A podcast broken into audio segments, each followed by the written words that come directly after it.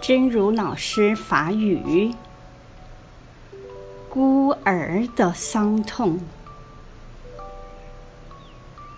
曾经遇到一个孤儿，他最大的人生目标就是找到他的父母亲。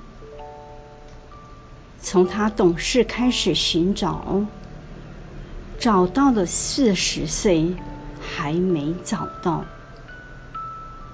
他身为人而不知父母是谁，不能凝视父母的眼睛，不能听他们说一句爱自己的话，谁能理解这种伤痛的深度？